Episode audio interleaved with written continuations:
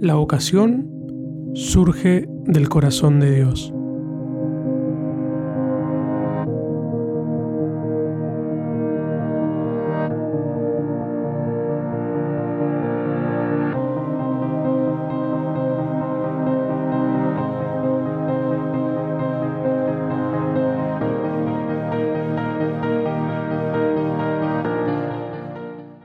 Queridos amigos, queridos hermanos, sean todos muy bienvenidos a un nuevo episodio de esto que es Una voz en el desierto. Y seguramente me reconozcan la voz porque parece ser que con Rocío volvimos ya para quedarnos eh, en esto bueno que, disfrutamos mucho de hacer y, de compartir eh, entre amigos, entre hermanos. Eh, porque no lo dije, mi nombre es Ezequiel y acá estamos de nuevo, también bueno, obviamente con el creador de todo esto, con Jesús que acá nos acompaña. Eh, y bueno, nada, si recuerdan la, última vez estuvimos charlando un poquito acerca de un término que era el tema de la resiliencia. Parece que tuvo buena repercusión, había ahí unos comentarios interesantes y en base a esto abrimos un segmento, habíamos dejado una encuesta eh, de qué era lo que querían que hablemos en este próximo episodio, el cual estamos haciendo ahora, y según lo que ustedes habían votado, decidieron que hagamos de vocación. Así que bueno, hoy vamos a hablar de un tema polémico, picante. un tema bastante interesante y un poco complicado. Hola, Rocío. Hola, Jesús. Te vemos con, con poca ganas de querer participar, parece. Estoy muy silenciosa hoy, más que de costumbre. Hoy está muy, muy callada, Rocío, así que es para preocuparse un poquito. Así que bueno, como Ezequiel le dijo antes, quisimos... No le vamos a mentir, no es un tema que está recontra súper preparado y, y pensado, digamos, sino que fueron cositas que van saliendo del corazón, inquietudes y experiencias personales, ¿no? Eh, en la que nosotros quizás intentamos también descubrir nuestra vocación y, poder como acercarnos un poquito más a eso que, Dios nos pide y eso que Dios tiene para nosotros, ¿no? Que, qué sé yo, como decía Ezequiel hace un ratito, un tema quizás un poquito complicado eh, de hablar así en su totalidad y es un poco picante también. Picante, polémico. Tiene todo. Pero bueno, para hacerlo un poco más dinámico, les tengo una propuesta. Y que empecemos con, llamémoslo dinámica, llamémoslo juego, llamémoslo ping-pong. Yo les voy tirando eh, algunos personajes que todos conocemos y ustedes me dicen lo primero que se les viene a la cabeza. Podemos ir pasapalabra si no llegamos a saber lo que es. No vale pasapalabra. Por ejemplo, Messi. Fútbol, qué sé yo. ¿Qué decís vos, Rocío? Sí, fútbol. El number one. A ver, este a más uno le va a gustar. Damián Betular. Pastelero, cocina. El de las tortas, ¿eh? Las tortas. El de las tortas, el grande. El, de, no es, el de Masterchef. Masterchef. No tienen que dar crédito ahora lo de Masterchef que estamos nombrando en su programa. Ángel de Brito. Eh, eso sí es polémico. A, mí me suena polémico, no sé. Bueno, polémica. Sí. En lo que trabajo su vocación. Messi me sirve. Y sí, no, o sea, sí, lo que hace. Siempre genera polémica su trabajo. ¿Liz Italiani? Humorista. Sí. ¿No? Sí. Y si yo les digo, por ejemplo, vocación, ¿se puede sintetizar en una sola palabra? Yo me estoy retirando en estos momentos. no. No, claramente no. Y es algo que tampoco nosotros pretendemos definir hoy, ¿no? Creo que es algo como para seguir pensando durante toda nuestra vida, ¿o no? Mira, yo, claro, yo siguiendo un poquito la dinámica de esto, lo que decía Ezequiel, de lo primero que se te viene en la cabeza, y esto me pasa ahora, ya como ir descubriendo un poquito ¿no? el sueño de Dios para mí. Y me pasaba en su momento cuando, eh, no sé cuándo, o en, o en la catequesis o, en algún momento así, eh, dentro de la parroquia o fuera o en algún grupo, tiraban la palabra vocación. Y a mí lo primero que se me venía era el cura o, o la monjita, ¿no? Eh, y no sé si todo eso se resume solamente ahí. Y ya lo dijimos al principio, es un poco complejo eh, y un poco en tanto polémico, porque yo creo que ya, viene con, ya venimos con ese chip o ese preconcepto de que la vocación es solo para unos pocos, de que la vocación es meramente de ser cura o de ser una monja y que no se puede mover de ahí. Y, no, eh, la verdad que no. Es como decir esto, bueno, vos, tenés y yo no. Eh, claro. Qué sé yo, como dones que se le dan a ciertas personas y a otras personas no. Entonces, quizás a veces uno, yo creo que todos tenemos vocaciones, ¿no? Para algo, no solamente para ser monja o para ser cura o, no sé, sino que todos nacemos con vocaciones, pero a veces no lo descubrimos. o, estamos en la búsqueda de, pero eso no quiere decir que no tengamos vocaciones. No sé qué pensás vos, Rocío. Estás tan callada. Sí, no, está, estaba pensando esto que decíamos de, la vocación que surge del corazón de Dios, ¿no? Y es como muy loco pensar en que eh, solamente surge del corazón de Dios para unos pocos seleccionados y no para todos, porque obviamente todo lo que Dios nos da es para todos. Entonces está bueno eso, pensarlo desde esos, de esos términos y realmente entender que la vocación sí es algo para todos. ¿no? Hay que descubrirlo, además. Sí, que todos podemos Y ir saber cómo. Sí, sí, sí, sí. Yo creo que más un saber cómo, porque creo que podemos estar toda la vida tratando de descubrir cuál es nuestra vocación. sí. Pero bueno, nada, también saber que hay varias herramientas que nos pueden capaz servir a, a clarificar un poco cuál es mi vocación. Claro. Igual les quiero compartir algo de la Real Académica Jesús Benítez, de lo que es la vocación. Y se lo voy a leer textual porque es como, como se, se me había venido, ¿no? Y es que la vocación es el encuentro de algo sobre uno mismo. Un encuentro que proporciona una inspiración básica en la vida eh, de la que nace el compromiso, el cometido principal que cada persona tiene. Y para los que somos creyentes lo percibimos como los planes de Dios para nuestra vida. O mejor dicho, el sueño de Dios para nuestra vida. Que era un poquito lo que hablabas vos recién, recibió aplausos, ahí. aplausos. Que era esto de lo que hablaba Rocío hace un ratito sobre eh, que Dios tiene para nosotros pensado una vocación. El tema es que nosotros poder descubrirlo, cuál es esa vocación para nosotros en la vida. Que no se resume solamente en ser cura, en ser religioso o religioso o ser monja, ¿no? Que es bastante amplio. ¿Y cómo podemos llegar a descubrir eso? O sea, ¿cómo yo descubro cuál es la vocación que tiene Dios para mí? Para nosotros que somos gente de fe, hay creo que dos cosas principales o claves en el esto de la vocación. Una, la primera es tener un buen acompañante que nos pueda servir eh, como compañero, como, como guía, como consejero y que nos pueda como clarificar un poco qué quiere Dios para mi vida. Y la segunda es el tema de, de encontrar la paz. Yo si donde estoy haciendo, lo que estoy haciendo, lo hago y me da paz, me da tranquilidad, es por ahí, como decimos ahora. A ver, si no me trae paz, si me genera eh, malestar, si lo hago sin ganas, no- claramente no estoy para estar en ese lugar, no estoy para eso. Lo que yo tengo que hacer me tiene que hacer pleno, me tiene que hacer feliz y me tiene que dar por sobre todo paz. Si hay un sinónimo de Dios, es la paz. Y es importante, creo yo, ¿no? que la persona que elijamos como acompañante sea alguien que de alguna manera ya haya atravesado este, este camino de búsqueda, ¿no? Porque, no sé, yo quizás tengo un gran amigo y digo, bueno, quiero que me acompañes, pero si él está en la misma búsqueda que yo, es como que no vamos a encontrar nada. Porque, Difícilmente. claro, porque estamos como los dos perdidos ahí, no sabemos para, para dónde disparar.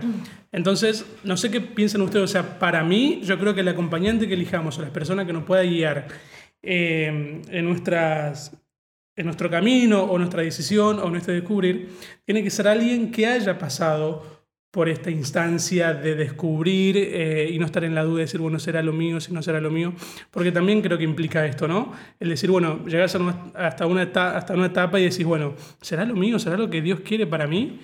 Entonces creo que tiene que ser alguien que ya haya pasado por esto, ¿no? Sí, yo creo que sí. Con esto que vos decías, ese de, de la paz, ¿no? Es algo como muy importante para nosotros. Eh, y creo que a mí personalmente, cada vez que yo me replanteé esto de, bueno, mi vocación o, por dónde va y todas esas cosas, eh, eran justamente momentos súper críticos, momentos en los que no podía encontrar la paz, ¿no? Entonces, eh, también eso, que eh, tal vez es ese, ese momento de quiebre y después uno va descubriendo y, va caminando esa paz, ¿no? La, la va construyendo, que es lo que, lo que venimos a hacer acá.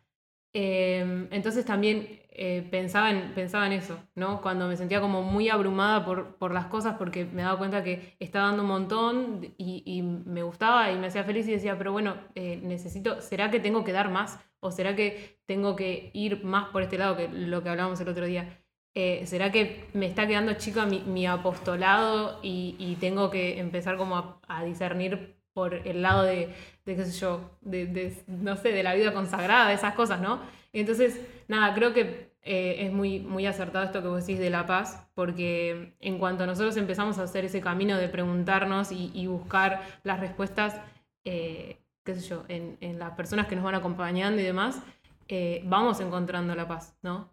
Y más allá de, todas las cosas que, podamos ir pensando o las cosas que sean, no sé, como complejas y todo, eh, tener en claro siempre que nuestra vida tiene que ser cerca de Dios, ¿no? Y entonces, por ahí siempre es, ¿no? Más allá de que, de que entendamos o no nuestra vocación de un día para otro o, o que lo empecemos a caminar o no lo empecemos a caminar, que nuestra meta sea siempre estar del lado de Dios y acompañados de Dios, entonces no le vamos a errar por ese lado. ¿No?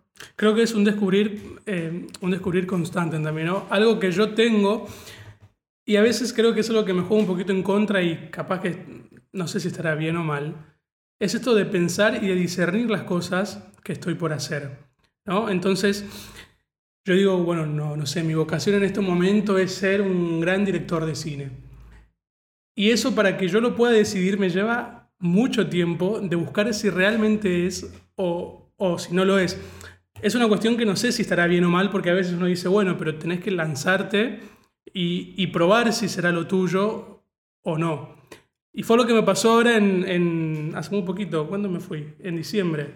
En diciembre tuve una experiencia vocacional eh, que, que, bueno, fueron, fueron momentos muy lindos momentos en, la cual, en lo cual uno, y me ayudó muchísimo a seguir creciendo en esto de, de, de, descubrir cuál era mi vocación o cuál era el sueño que tenía Dios para mí, eh, pero que a veces hasta el día de hoy uno sigue pensando, y bueno, ¿será lo que, lo que Dios tiene para mí? ¿Será en ese lugar? ¿Será que, y a, veces me planteo esto, ¿no? ¿Tendré miedo de ser feliz? Que, que por esa cuestión es como que a veces me cuesta tanto no entrar y, y no tirarme de uno, o sea, le tendré miedo a la felicidad, de, o sea, de no apostar todo y, eh, y tirarme para, para adelante, digamos, ¿no? Entonces son como cuestiones un poco complicadas en las que uno creo que no puede hablar así abiertamente y decir, bueno, la vocación tuya es, no sé, ser hada madrina de un bosque súper encantado. Porque Yo uno... puedo pedir esa vocación. porque creo que es un descubrir de todos los días eh, y es un, como reafirmar todos los días que es eso que Dios tiene para vos, ¿no? Aunque a veces, y es difícil porque uno va pasando por etapas bastante complicadas, una vez que dice sí y una vez cuando todavía no se decide, ¿no? Creo que, eh, qué sé yo, por, por, eso creo que saber cuál es nuestra misión en la vida es la cuestión más importante eh, que debemos plantearnos cada rato, ¿no? En cada momento ir planteándonos cuál es nuestra misión en la vida. Sí, y bueno, me quedo, tengo con dos cosas nada más que dijiste, lo voy a tratar de hacer como, como sintético. Eh, el tema, bueno, la vocación viene como de la mano de muchas otras cosas. Eh, esto que decía, bueno, de salto, no salto, me tiro, no tiro. La vocación eh, viene de la mano con la palabra arriesgar, arriesgar e involucrarse. Yo no puedo estar esperando que mi, mi vocación, por así decirlo, mi llamado sea venga Dios y me diga, mira que tenés que hacer esto. Es una constante búsqueda, un constante arriesgar, probablemente un perder, pero para ganar en algún momento. Eh, y también, por otra parte, esto que vos decías, bueno, para mí tu vocación es ser la madrina. Eh, pongámoslo del otro lado. Tampoco nos tenemos que dejar como influenciar, digamos, por lo que los otros esperan también de, de uno, eh, sino que, bueno, saber que nosotros somos los que, los que al fin y al cabo decidimos por nosotros. Y también esto de no desesperar. Puede ser que hoy no tenga eh, el norte bien definido, que las cosas no estén tan claras, pero tranquilos, de a poco todo se va acomodando. Hay tantas vocaciones en el mundo como personas. O sea que en algún momento de la vida todo va a estar como un poco más claro. De aparte, como último, y si ya no hablo más, eh, de todo aprendemos, de todo le podemos sacar provecho, todo nos sirve para la vida, o sea que nada es tiempo perdido, o sea, no. Uh -huh. O sea, todo lo que nosotros hagamos para nosotros es tiempo ganado. En algún momento la recompensa se ve y eso se los puedo asegurar. Pero qué difícil esto, mira, yo me vuelvo a quedar con lo que decías vos de, de que nuestra vocación tendría que ser solamente nuestra y el paso que damos, obviamente que es personal con Dios. Pero cómo influye a veces eh, o la familia o, o, demás otras cosas cuando uno le quiere decir, cuando uno le plantea, no sé, por ejemplo, esto de mamá quiero ser... Y vamos a lo concreto, ¿no? Porque eh, está bien, dijimos hace un rato que la vocación es amplia y demás cosas, pero vamos a lo concreto, esto de ser cura o ser monja. La vocación que, que tiene Dios para nosotros. Si llega a ser eso Qué difícil es cuando uno le dice mamá quiero ser cura o, mamá quiero ser monja, ¿no? Es como que la disolución de los padres se viene abajo totalmente porque es algo que quizás ellos no quieren para nosotros o es algo que eh, no les va, si bien son gente de iglesia, capaz, pero como que no, no, no llegan a comprender ese llamado que, que, nos hace Dios, ¿no? Y a veces eso también cuesta para poder soltar y, y, tirarse al lance con todo, porque, qué sé yo, como que de alguna manera o la familia te ata o, y entra en esto de no querer dejar eh, y lanzarse esto, ¿no? A lo, que, lo que Dios me llama.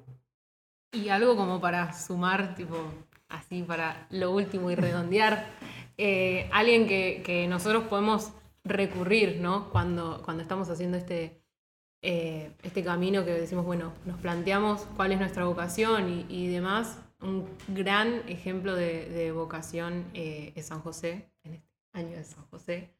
Eh, San José algo... creo que es el modelo de todo lo que uno sí, va, va, pensando, haciendo el, el paso mejor. que da, creo que San José tiene todo. Sí, eh, y nada, ¿no? Plantearlo desde, desde, esto que, por ejemplo, ¿no? Lo que decía ese de que, bueno, Dios no nos va a venir a decir, bueno, esta es tu vocación, chao, y nos va a sacudir, nos va a tirar un rayo encima, sino que eh, Dios a, San José le habló en los sueños, ¿no? Na, nada más, más sutil que, que los sueños y cómo él una vez que, que tenía eso, ¿no? que, recibió eso, eso de, Dios, eh, lo que hizo fue levantarse y actuar. ¿no? Entonces, eh, esas cosas también, ¿no? En, en, las cosas sutiles, en las cosas sencillas, ir reconociendo el, el, paso de Dios para reconocer también nuestra vocación, como lo hizo San José.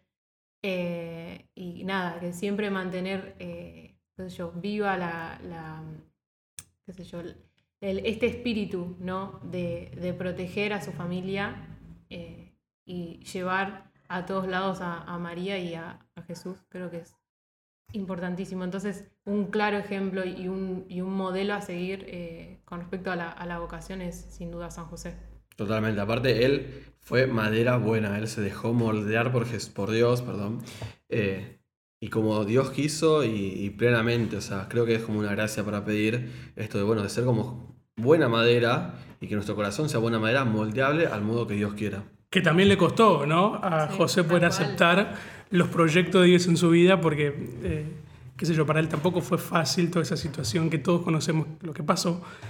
Entonces, eh, aceptar también y lo pudo llevar. ¿Por qué? Porque caminaba de la mano de Dios y creía en aquel que era mayor a todo y lo pudo aceptar. Entonces nosotros también podamos imitar eso. Y algo que yo siempre digo es pedirle a Dios que los sueños de Dios para nuestras vidas también sean nuestros sueños, ¿no? Entonces pedirle a Dios cuál es el sueño de Él para nuestra vida, porque a veces, y a mí me pasa, eh, como que le pido tantas cosas a Dios, ¿no? Dios necesito esto, necesito que me ayudes en esto, que me tires la soga en esto, pero muy pocas veces paro y le digo, bueno Señor, ¿qué querés vos de mí? O sea, ¿a dónde me querés? ¿No? Entonces creo que eh, siempre es un buen momento ¿no? para preguntarle a Dios qué quiere Él de nosotros, qué quiere de vos, qué, espera de vos. ¿no? Y Dios siempre habla. A veces tarda o a veces pensamos que se hace el sordo que no nos escuchó, pero siempre está y nos escucha y habla y, se, se presenta a través de signos, a través del Evangelio que leemos en el día y a través de otras personas que vamos descubriendo también en nuestro caminar. Eh, yo espero que, bueno, primero que le guste este episodio, que esperemos que hayamos sido lo más claro posible. Eh, como les dije en la, en la intro, no sé si lo escucharon que está más arriba y si no lo hicieron, vayan a hacerlo.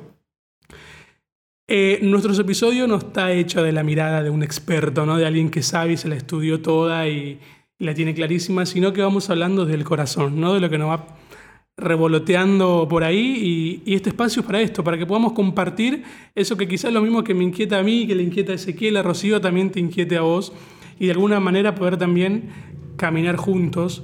Y acá Rocío preparó, tiene en la mano la oración de San José, que para ir cerrando, no sé si qué te parece, poder hacerlo, que Rocío lo rece con la gente y nosotros acá con ella. Eh, bueno, lo guío yo y ustedes me, me que, siguen. que, podamos cerrar con okay. esta oración y pedirle siempre esto, ¿no? Que, el, que lo que Dios tenga para nosotros sea también nuestros sueños, ¿sí?